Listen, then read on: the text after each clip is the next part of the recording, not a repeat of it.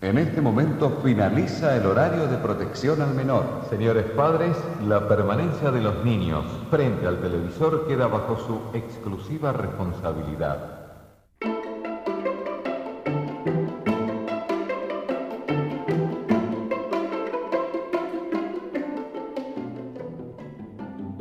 Buenos días, tardes, noches. Bienvenidos nuevamente a este espacio en el que el día de hoy vamos a hablar sobre un tema que personalmente es uno de mis favoritos, pero estoy bastante segura de que a ustedes les gusta mucho también. Y bueno, ¿cómo sé esto?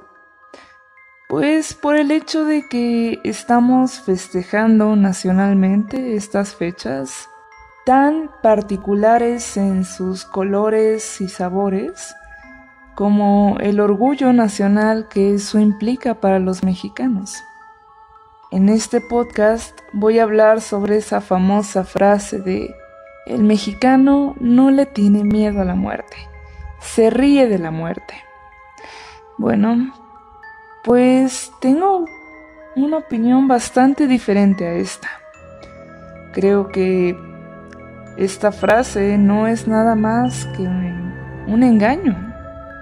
Pero intentaré no apresurarme. Volvamos a hablar sobre lo especial que es el Día de Muertos como nosotros mexicanos. Quizá esto no lo sabían o puede que sí, pero el Día de Muertos es festejado en varias partes de Latinoamérica, en Perú, en Chile, en Colombia. El motivo por el que esto no es tan conocido es porque las tradiciones se mantienen mucho más sencillas. Quizá el Día de Muertos es simplemente para visitar a tus familiares en el cementerio. Quizá comer ahí o estar un rato ahí pero no involucra disfraces ni tampoco borracheras. De hecho, es una cosa muy sencilla. Esto se debe a que las tradiciones antiguas, desde las cuales el Día de Muertos llegó hasta lo que es ahora, empezaron compartiendo muchas raíces en común con otros países en Latinoamérica. Es por eso que compartimos esta tradición con ellos. Pero qué curioso es cómo se hace en México, ¿no? Todos pintándose de calaveras, los altares de muerto, el pan de muerto y todas esas cosas folclóricas, llamativas y divertidas se han hecho particularmente acentuadas en la, en la cultura mexicana. Esto sin mencionar que el folclore es una cosa extremadamente redituable por el turismo. Y es que sí, los extranjeros vienen buscando esta experiencia exótica del Día de Muertos. Vienen queriendo pintarse de calaveritas, probar, escuchar cosas típicas. Em, y también una de esas cosas muy típicas es el hecho de poner altares para los muertos y se les dice a, los extranjeros o visitantes que esta tradición se hace porque nosotros creemos que cierto día del año nuestros muertos pueden venir a visitarnos, sobre todo si vienen buscando su ofrenda en el altar. Lo cual usualmente es algo que esa persona solía disfrutar. Así que, por supuesto que es una idea bastante atractiva.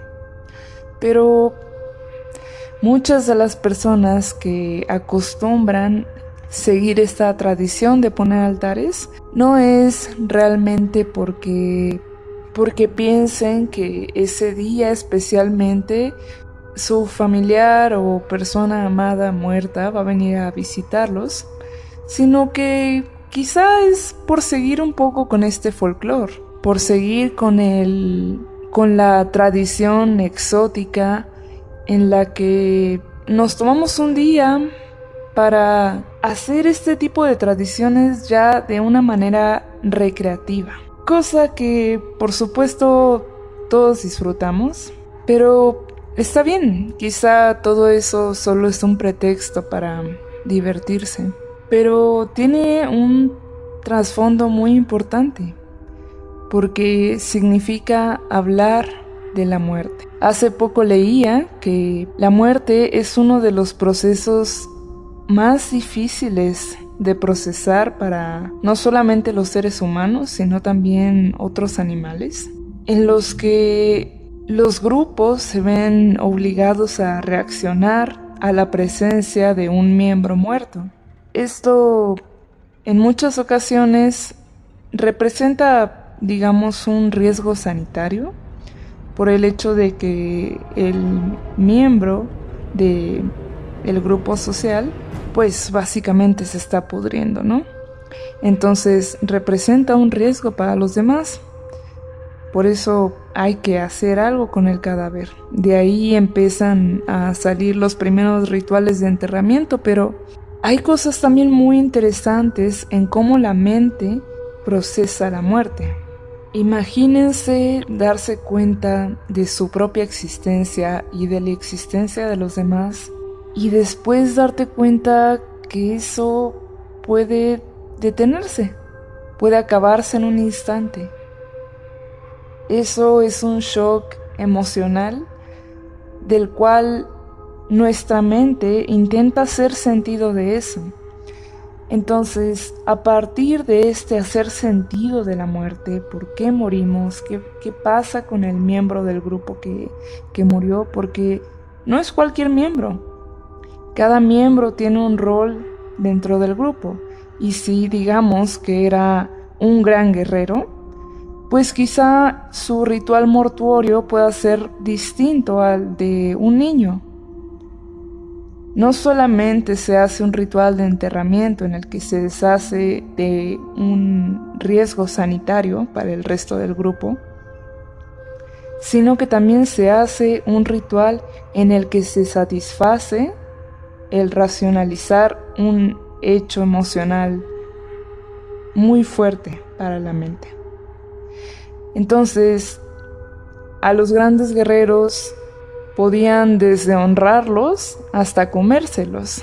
El canibalismo es una cosa que se ha practicado en varias culturas y digamos en la cultura azteca se sacrificaba y se comía a otras personas, sobre todo a los guerreros, cuando se pensaba que, que esa persona era muy fuerte. Entonces al ingerir su carne, tú también te volvías fuerte. Lo que todo esto nos dice es que la manera en la que tratamos la muerte nos dice mucho de quiénes somos. Y eso me puso a pensar, ¿qué dice el Día de Muertos sobre los mexicanos? Y vino a mi mente de nuevo esta frase de, el mexicano se ríe de la muerte, se divierte con ella. Y, ¿saben? Creo que podría parecer, podría parecer como que es así. Pero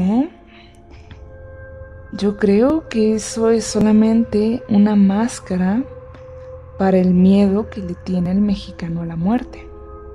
Verán, cuando algo nos asusta terriblemente, podemos tener mecanismos de defensa distintos. Podemos huir desfavoridamente, podemos verlo como algo malvado y oscuro, o podemos reírnos de eso. Todos ellos son mecanismos de defensa. ¿Cuál creen que se parezca más al que tiene el mexicano? Vestir a la muerte, ponerle colores, ponerle poesía, música, misticismo. ¿No es todo esto reírse de la muerte? Podría ser, pero no porque te rías de algo quiere decir que no le tengas miedo.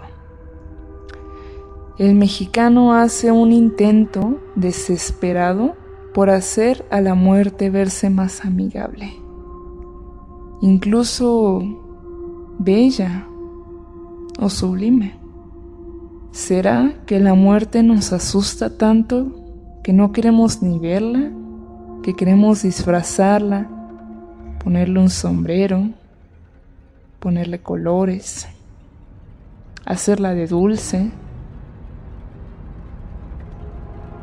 Pero cuando quitas esta máscara, ves que la muerte no es una calavera, no es la Catrina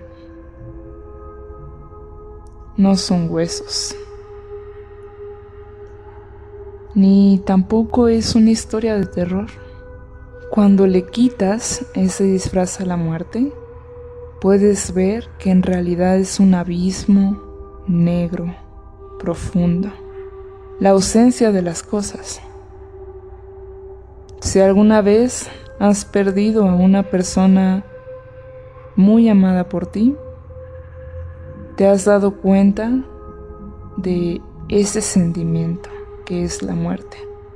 Una persona no solamente es un cuerpo, esa persona es todo lo que tú recuerdas de ella y no puedes concebir que de repente eso se termine. Esto incluso es más difícil de imaginar cuando intentamos hablar de nuestra propia muerte. Y de ahí empezamos a hacer historias en las que decimos que puede que haya otra vida, puede que haya un cielo, puede que algo pase con nuestras almas después de la muerte. Y es que nosotros somos más que este cuerpo, vamos más allá de eso. Y... Ok, podemos hablar sobre cómo somos también lo que hacemos, lo que decimos, lo que pensamos, nuestras relaciones sociales, esa imagen de nosotros. Pero ¿por qué nuestra mente tiene que ser otra cosa? ¿Por qué tendría que ser una sustancia inmutable? Realmente el único pretexto detrás de esto es la sensación de estar consciente y decir es que no puede ser. No puede ser que esto se vaya a terminar porque nada existe sin mí. Y efectivamente, en ese punto, no solamente tú desapareces, tu mundo desaparece. Y es por eso que es algo tan difícil de entender. Bueno, y habrá quien piense, pues seguramente es más que eso, y esta es una explicación muy simplista y deben de haber por ahí energías este, que... no sé, intento imaginármelo, como toda esta cultura y folclore que se ha hecho a partir de la muerte, es decir, en es decir, pensar en fantasmas o en la vida después de la muerte o en lugares que están poseídos. Mm, miren, no sé, sinceramente a mí me encantan las historias de fantasmas o de demonios o todo lo paranormal, es muy divertido, pero simplemente no me los puedo creer. Y es que intento hacer sentido de ellas, intento pensar sobre pues ustedes saben la manera en la que la población en números ha cambiado a, a, través de los años.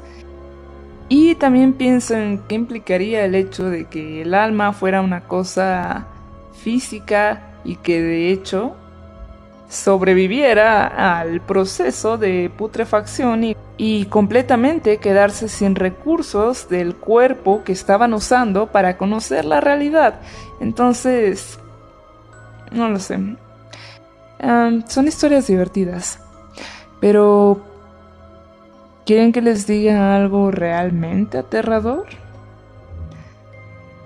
Si efectivamente no hay nada después de la muerte, nunca más vas a volver a hablar con esas personas que ya murieron quizá en sueños, pero nunca más los vas a volver a ver, a tocar, a realmente conocer de la manera en la que lo haces ahora. Nunca más. Puede que otra idea te consuele un poco más, pero me parece que esta es bastante realista y quizá podamos tomarla para cambiar nuestra perspectiva en cuanto a estas cosas. Quizá puedas empezar a valorar tener las cosas en este momento, tener a las personas en este momento, porque después de la muerte no hay nada. Aunque le intentes disfrazar, aunque le intentes colorear, aunque intentes reírte de ella, la muerte es lo que es y no podemos cambiarla. Así que, no sé, quizás sea bueno recordar esto no solamente en Día de Muertos, quizá también en esos instantes en los que conocemos a la muerte personalmente. Así que les dejo esto para pensar. Yo me despido hasta ahora. Fue un gusto estar con ustedes otro día. Y feliz Día de Muertos. Hasta luego.